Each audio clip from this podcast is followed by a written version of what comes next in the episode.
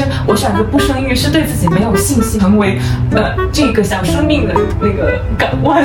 对，然后我就这也是我付出了很多努力，你才开始聊天，对对，喜没不老有妈，就说明这就是没有信心。对，不可能，这样是不可能。那你就没有，那你没有信心吗？北大毕业十年宿舍聊天第四期原生家庭前三期全部登上各种热榜，谢谢喜欢这一期的观点会有很多不赞同，也希望大家理性讨论。照例五秒钟向新朋友介绍自己，姓名：星星，佳佳，适中，年龄：三十二、三十三、三十三，大学：北京大学，北京大学，北京大学，宿舍房号：二五零，原生家庭：我老是二线城市，父母都是小学毕业，都是做生意的，就是卖衣服的。我是家里的独生女。我家是一个三线城市，然后妈妈是大学教授，爸爸是企业的会计，工薪家庭嘛。我家也是三线城市，父母是大专，嗯，都在国企工作。嗯，我父亲是国企的管理人员，然后妈妈是护士。毕业的这十年，应该都经历了如何跟原生家庭和解。哦对因为在上大学的时候，我们三个人有一个共同点，就是都跟家里非常的鸡飞狗跳，就是我们都有过类似的经历，比如说没有办法接家里的电话，没有办法看家里发来的微信，然后非常想逃离那个地方。我们好像都经历了一个从非常拒绝、不知如何是好，到终于就是能坐下来的过程。我还没有完全解决吧，我觉得，嗯，你你算解决比较好吧。我不知道是我们三个人这个特例，还是说其实大家在大学时期，其实父母面临了一个课题，就是如何退出子女的人生舞台。他们未必做得很好，而我们是刚刚从叛逆的青春期真正跨入成人的这个阶段，我们就更想要划清那个边界。所以此时对一些事情，我们想要采取全部的绝对的决定权的时候，他们还完全没有做好放手的准备。对于我来说，我们就是男朋友的选择，父母的那一张表非常的明确，然后可能还会有一些地域的限制，而我觉得我爱跟谁在一起，在跟谁在一起，所以这是一个当时冲突比较明显的点。到现在这十年过后，我在不停的。嗯，和父母就是一起去定义我们两个人生活的边界，哪些事情你你可以温柔和善良的提醒，但哪些事情一定是我做决定的范畴。我希望你不要以那种这事儿我说了算的这个态度来和我对话，因为那样必然会遭到我的强烈反抗。举你的例子，嗯像你决定留在国外，嗯可是那个时候你爸爸其实生病了，嗯那你还要坚持这个决定，我当时非常非常佩服你，因为我觉得我很可能做不到，就那种道德责任我会受不了。嗯嗯。嗯，对我当劝了很多这样的人，就是你留在他们的身边是否是不可代替的？如果这个时候你不可代替，那或许你会有更多的就是责任去做。但我反观我的家庭，在经济条件允许以及妈妈的身体还允许的情况下，我留在那里完全是。看起来好好啊，但是对我来说，或者我放弃了一次去实现我自己人生的一个机会，所以我就会觉得，嗯，这件事情没关系。如果有道德责任感的话，我可以背负，我会自己和自己调节。但是在理性的层面，我一定不会让这种内疚感限制我的人生选择。呃，我跟原生家庭的这个冲突，主要来自于我和我和妈妈这边怎么说交流的失控，就是没有任何交流的可能性。的这个事情的看法是迥然不同的。就比如说我在呃生孩子之后，一般来说是由呃妈妈来照顾月子，会比较少的矛盾呢、所以说我们家也是这样子。当时就发生了非常大的冲突，就我发现我妈妈对于我的已经成长为一个有独立判断能力和独立行为能力的正常人的这个事实的罔顾，说是不是能给孩子喝奶粉这件事情上，是我的判断是没有资格被承认的。你的判断是什么呃，我我认为可以，可以可以混合喂养，可以喝奶粉和母乳，就我妈妈一定要母乳。呃，对她认为，首先第一必须要母乳，就如果不母乳，就是一个呃终身遗憾，就你一定会后悔的 对，你会后悔一辈子的。那他给出的理由是什么？呃，这是一种信仰，没有理由的、嗯啊。我觉得在给出观点的同时，给出理由是一个非常呃奢侈的行为 对，嗯，在绝大部分的原生家庭的问题中，如果说每个人都能为自己的的观观点给出理由，对那我们就也是有没听取的可能就是对是，但是往往的问题就出在于没有理由，就是对的，这个就是对的，而且他们很容易讲，第一就是我为了你好，第二我吃过的盐比你吃过的米还多，因为我们其实家庭关系本来就处在一个就是不平等的地位上，尽管我们现在都是成人，但是由于传统的儒家思想，父母和孩子的地位绝对不可能平等。那么在你成年之后，忽然之间又回到这种像小时候一样生活在一起，必然会产产生这些冲突，尤其是在父母没有做好承认你是一个成年人的这件功课上。是之后就是母乳了吗？我一直是母乳的，只是我是混合的。但我妈妈首先第一认为必须要全母乳，第二她认为一定可以做到，就你没有做到是你主观能动性的问题，是你意愿的问题，而不是一个它事实性。有的人就难吃多，有的人奶少，对，也没有办法给出什么理由或者科学的支持。那么这个时候我觉得就非常依赖于彼此退一步，就就算了，对。但是由于它不能算了，所以就就就纠结在这个地方。就当时我就感觉到就是在产后的一种非常幻灭的。状态，我觉得这个是嗯无法去探探讨的，因为你你无法跟信仰去探讨，嗯，对，你只能跟道理去去探讨。我们只在理性上做辩论，而不能在信仰上做互相的说服。那这个时候，呃，去去跨越这个鸿沟，唯一的点就是爱，就是我虽然相信，但是由于我爱你，那么就算了。就说，哎，我虽然觉得应该可以，但是你看你也没做到，我也就算了。我还是选择爱你，但是当时呃没有给我给我这样子的感受。哦，所以其实你难受的不仅仅是因为他老跟你讲自己的信仰，而是他没有因为自己对你的爱而去妥协。这个东西不管它有多么的重要，它应该不会重要过爱本身。那那我有一个问题要问你们两个，就是你小时候得到父母的爱，你觉得他们是有条件的吗？他们是因为你今天考了一百分，这是我爱你反思的问题。因为我妈是老师嘛，所以她给我的要求是很准确的，就是一二三四五，这些要求可能有五点，前面四点都是一个没有。论证过程的我必须做到的结果。第五点他会写妈妈祝你阳光灿烂，永远开心。但第五点和我感受到的产生到了巨大剧烈的冲突。我感受到的事实是非常多的要求，包括我昨天发了生生孩子那条视频，我妈妈给我发的微信是：一不要做 UP 主了，二不要说自己过多的私事，可能有三四。第五条是妈妈希望你人生顺利。当我收到一个没有论证过程的要求的时候，我很难相信第五点。对，但我发现我后面也变成了我妈这样去工作沟通的时候，我经常都是给下属提非常严厉的一二三四四个要求，我呃祝你开心，就类似这种。真的，我的语言表达也会变成这样子。我经常写一大段苛刻的要求，但我最后会有一个呃祝语，但这个祝语。并不真诚，对，其实可以翻译为“请做到以上”。以上包括你说这个有条件的爱，因为我妈也蛮直接的，她问我做了什么，她就会说：“你看我买这个毛衣，你的毛衣是比我自给自己买的毛衣还贵的。”这也是一种爱，但她不是那种。啊，心头一暖，对，就是我一一直要拼命拼命就做到非常好，符合要求这种感觉。哦，包括这次装修房子，我妈就是会提需求，我跟我爸可能去执行。我妈最后她就说，嗯，我很满意，就我们会一直达到她的要求，但我妈可能不会说，哇，你做这个好辛苦啊。作为老师的孩子，多多少少都会有这个问题嘛，就是老师的习惯。对对对，他在验收。嗯，最后我变成跟我妈一个一样的人，所以你说的那个无条件的爱。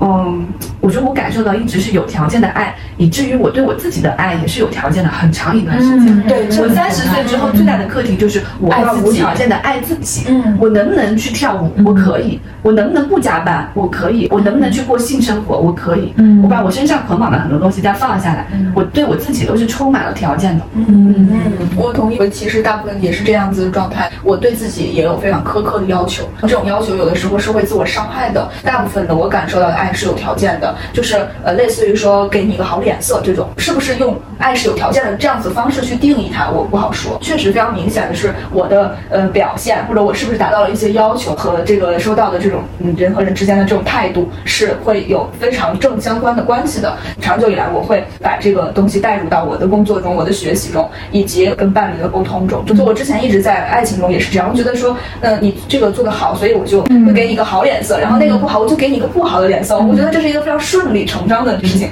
我是逐渐才学会了，说我对你好不好和你做这个事情做的好不好之间不要有那么强的关联。我喜欢你就是喜欢你，你这个事搞砸了，我还是喜欢你。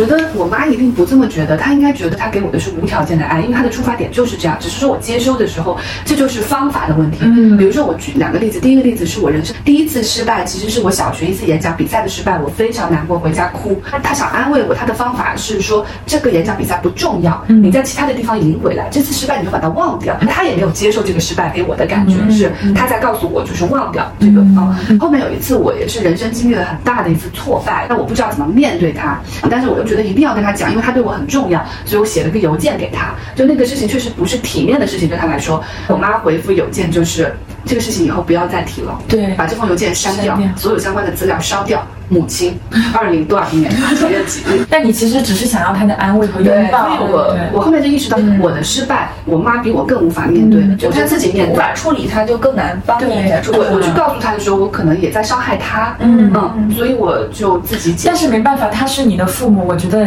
你们俩为人父母的，你就永远要比孩子坚强，呃，你就是永远他就是最后的那一张安全网。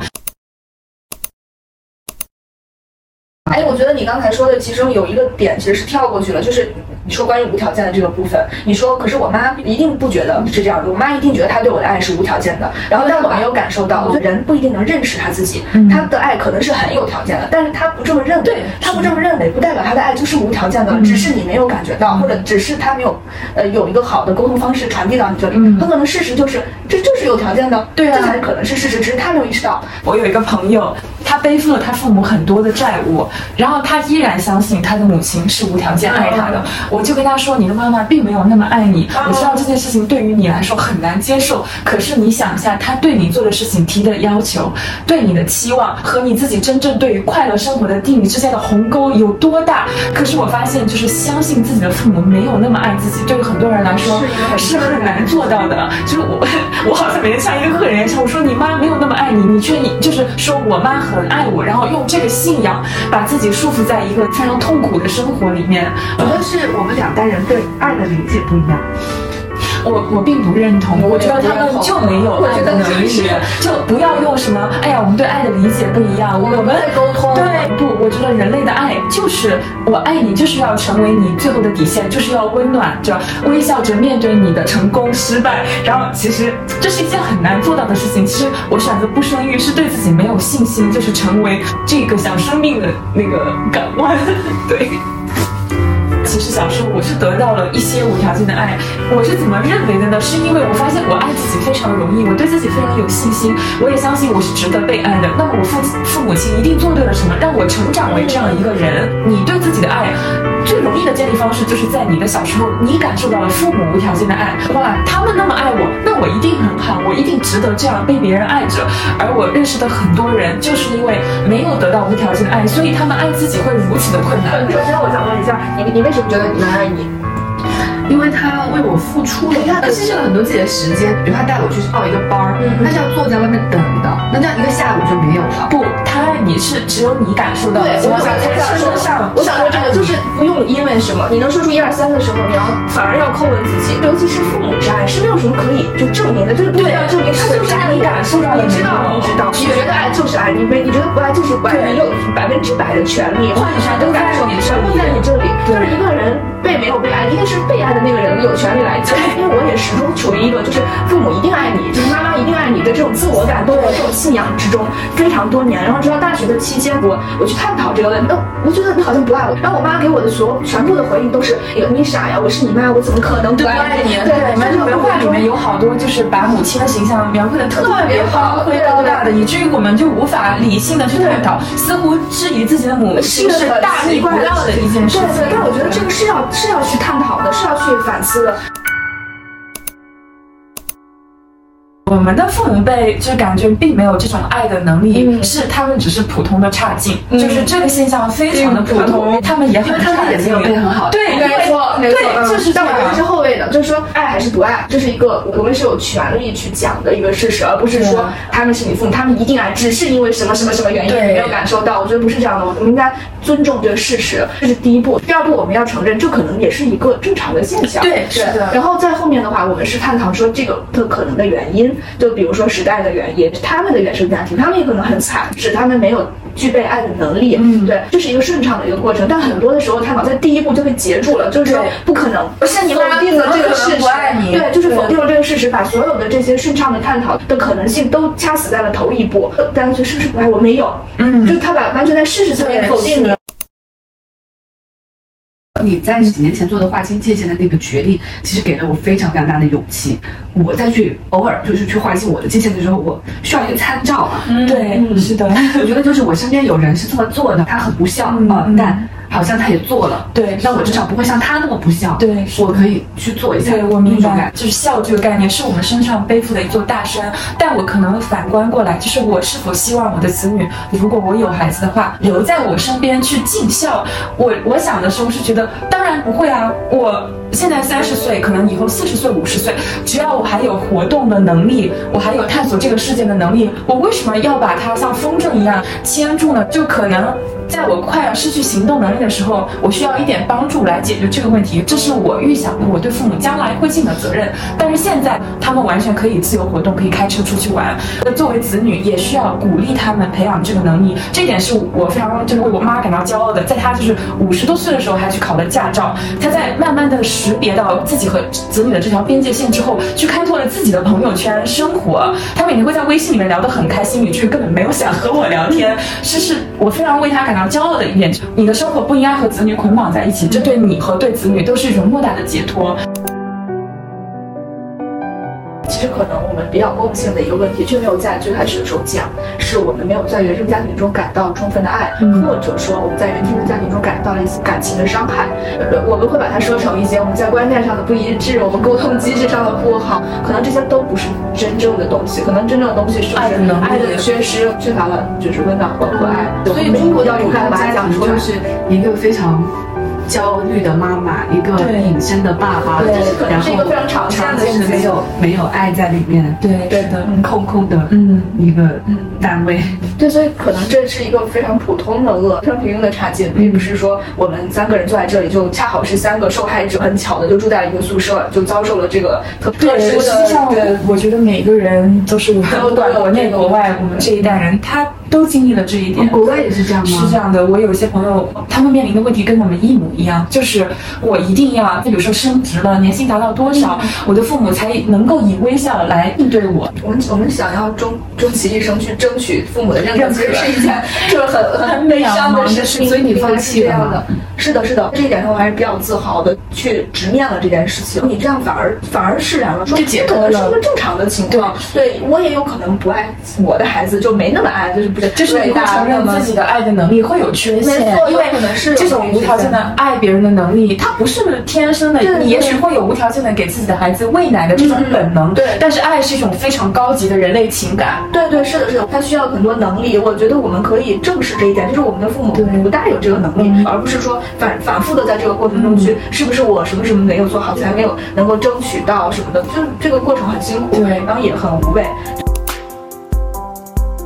这个释然之后，改善了很多我跟别人相处的关系，因为我跟父母的关系这种这种去争取，其实是有很多的在其他方面的投射，比如我我觉得我可能要关灯，室友才会喜欢我，要帮人家去买饭打水，才能 继续跟我做，朋友。是的，是的，这样，但是我我就我是这样子的，对，就是这样相信的。对对对，你觉得你你必须要做点什么，别人对。那个对，就是并没有啊其实是对对，你为什么？我是说，我并没有因为你去帮我买盒饭，我才觉得你是一个好朋友。我觉得你是好朋友，是因为你这个人本来就很有意思。所以我妈的这个行为是有条件的。我当时升职的时候不是有一个邮件嘛，然后我就发给我妈妈，嗯，她这个时候应该告诉我说，哇，你好棒哦，这个好像我以为你她没有，对她直接把这张截图转到了家族群，而是家族群里面，当他们说哇你女儿好厉害的时候，她才觉得嗯我女儿还行。就你为什么不把你被降职的条件发给她？这就是条件的嘛。对，这就是条件，就是只有当你能够作为一个东西或物件，啊，说的不好听一点，帮他获取别人对他的就是羡慕的时候，他才会把这种羡慕转化为对你的爱，而不是说哇你升职了，我好为我的女儿感到骄傲，我根本不需要和任何人分享。当然你可以分享，但他爱你并不来自于别人对你的认可。或者你有天你降职了，你发给他，他就会更爱你。爱你啊说我的女儿好可怜，我好要爱对，我需要要抱抱她。要你相信你是很棒的，因为在妈妈的眼里你就是很棒的。降职了我没法发。对，如果我们一直处在这种你没有报喜没有报忧吗，就说明你这就是没有信心。对。不是，因为我一直对我爸妈有一个，对我妈尤其有有一个责任，就是他他的一生承受了很多。但他的责任怎么会落到你的身上呢？为什么你你才是他的救赎？如果他连把自己过好的能力都没有，却需要一个孩子来有时候会把那种不幸发泄在我身上，这种发泄不是说打骂，这种发泄是告诉我他有多不幸。嗯，但告诉我他有多不幸本身就是一种发泄，对，是因为会让我非常非常的，你就觉得我今天一定要做一个超级好的孩子，我妈妈才能够从这种痛苦中缓解。我非常推荐大家去看《原生家庭》，因为里面有一类有毒的父母，里面有一类的母亲就是这一种啊，每天重复自己是受害者身份的母亲。我其实很难理解像你这样一个人，对你对不孝这个词，就这么前倾的词，而你会非常非常在意。那其实是一种被建构的的的观念，就不太像是你自己生长出来的观念，也不是伟大带给你的，那是什么带给你的？你可能要反思一下。就是我这一块东西，我就一直没有触碰。就我之前的解决办法是把它锁起来，这种触碰是很痛苦的。就像你刚才提到“不孝”两个字，你眼泪一刷就流下来了，因为这种内心最柔弱的一个部分，你需要一个安全的环境和别人，就是不断的去触碰它。怎么跟你妈和解的呢？我的方式是把自己过好，让自己真的就是站在了一个更高的，就是更有力量的一个位置上。对，我们现在三十岁，我们其实已经调转了。你们没有觉得妈妈现在在我面前没有那么有力量？对呀，是是，交给时间反思这件事情，对我最重要、最重要、最重要的价值就是，我不能这样对我的女儿。嗯，因为我相信我妈也是这样被养大的。我妈我知道她成绩非常好，她还是他们家唯一的大学生。嗯。他一定是带着很多这种，他到最后对自己的要求也是这样子的。你包括我妈五十多岁在疯狂发论文，五十多岁成为教授哦。我妈对自己的要求一直也都很高。每次给她打电话，她都不是在看书，就是她很少在娱乐。嗯，我很像我妈妈的但我我不能这么对我的女儿。嗯，我得从这个模式里给改变出来，以及不能这样对你自己。嗯，我一直很喜欢讲，我不爱我女儿，是因为我说的爱其实是那种爱。对你不要这样对对你女儿讲呢，我这是我在对抗的姿态。对，是我非常强调，我不要为我女儿付出，我不要为我女儿怎么样买新衣服。对对对，我就我对抗的方法就是我不要那么沉重的去付出，成为你的枷锁和负担。因为我体会过，所以我在无意识的让她不体会。嗯，但实际上你可以给她买新衣服，只要你不要重复的说，你看妈妈给你买衣服花了多少钱，比自己的衣服更贵，你看我多爱你，他就会感受到你的爱。其实你不要用。另外一个极端去对抗，对，我其实一直都是用一个极端去对抗另一个极端。是的，做父母是真的很难的一件事情。亲爱的爸爸妈妈，写这封信时我正在飞机上，刚刚是妈妈送我来机场，一如往常，她抱着我哭得像个孩子。从我十六岁开始，我好像总是在和你们道别。有时候我也会想，是否你们会希望我的好奇心小一些，能力差一些，这样我的选择也会少一点，离家也会近一点。这个问题我并不知道答案，也许这样说有些奇怪。我并不感谢你们赋予我的生命，但我要谢谢你们在合适的时间退出我的生命。小学时，你们不曾担心我写作业的进度；初中时，对我各式各样的朋友都以良善相待；高中时期，不像其他父母那样在校门口送饭；大学时期，也任由我选择自己感兴趣的专业；工作了，也不干预我从英国跳槽去日本。到了这个年纪，你们也欣然接受了我不想要小孩的决定。要退出子女的人生舞台是困难的，这意味着将选择权慢慢交还给一个自己曾经全权掌控的人。我知道，直至今日，你们，特别是妈妈，还是想要照顾在自己心里还是个孩子的我，却也早已学会了尊重已经成年的我。正是因为如此，我变成了一个有独立生活能力、独立思考能力的成年人。作为一个成年人，我也想感谢你们这两位成年人。你们各自有可结伴出行的朋友，能够处理好自己的人际关系，会做好吃的菜，学会了使用各式各样的电子设备。正是因为如此，我此刻是一个敢于在世界了无牵挂的闯荡的人。我知道，或许在很多人眼里，我是一个糟糕的女儿，但感谢你们从来没有这样抱怨过。我希望你们能够感到欣慰，因为我是一个幸福的人。亲爱的爸爸妈妈，我总是在想，你们至于我的成长究竟有怎样特别的意义？首先，你们自己都是很好的人，你们在人生的很多时刻都展现出了善意、利他、无私的人性光彩，在我的心里种下了真善美的种子，成为我价值观的重要起点。我不敢轻言福音善果，但这种正义和善良的人格底色，深深地影响和滋养了我。其次，你们给了我十分宽广的自由。当我生命中每次站在选择的十字路口时，你们为我增加了底气，让我不那么害怕选错。记得，当我想转到中文系的时候，爸爸给我写了一封长信。在有条件的情况下，选择自己真心喜欢的那条路，是人生难得的幸事。这些支持都不容易。因为这意味着你们需要与我共同承担后果和风险，于是我才更有勇气去做一些不那么完美的决定，而正是这些决定构成了现在以及未来的我的人生。在这两个意义上，我都很幸运，也很感恩。你们当然不是完美的父母，我也从来不是完美的孩子。我希望自己可以努力在不断成长中。更有智慧去理解，更有胸怀去包容，以及更有能力去爱。亲爱的爸爸妈妈，虽然这条视频一直在反思中国父母的那种普通的差劲，为了区分爱的意愿、爱的能力、被爱的感受，说了很多你们的坏话，但此刻我脑子里全是支持的瞬间。大学选专业，我想选新闻而不是财会。爸爸送我上火车长谈，以至于没能在火车开动前下车。走时说支持我的决定。大学毕业后，我在中学门口开亏钱的书店，我妈非常不理解。直到我打流水单，发现来这里买最多书的人是我妈。你们一直告诉我选实用的专业，找稳定的工作，挑家里有背景的老公。但当我全没有做到的时候，你们仍从行动上支持了我。你们和中国大部分父母一样，有那种刀子嘴豆腐心的善良。三十岁后，我开始建设自己爱的能力。回望十几岁的自己，我常在上面看到十几岁的我妈的影子。我们都曾想逃离，又苦于没有办法，于是我们把心锁住，不顾一切地往前走。别人眼里的优秀是一种解药，也习惯了苛刻。我非常想拥抱那个十几岁的自己，我更想拥抱那个十几岁的你。我们是两个很像的人，以为互相逞强就是爱，从没有试过向对方袒露脆弱，所以在学习无条件的爱这条漫长的路上，我们是一辈子的学生，是同路人。没有完美的原生家庭，我们家也不例外。但万物皆有裂痕，那是光之来处。如今我也为人母，我很可能是另一个普通的差劲的父母，但这并不是我的错，因为每一代人都有每一代人的局限性，而人类就是在一代代人对这种局限性的超越的过程里往前走的。最后，我的女儿，你走得越远，我们就会越骄傲，而我和外婆会给你一个可退回的安全港湾。你不会是远航的孤帆。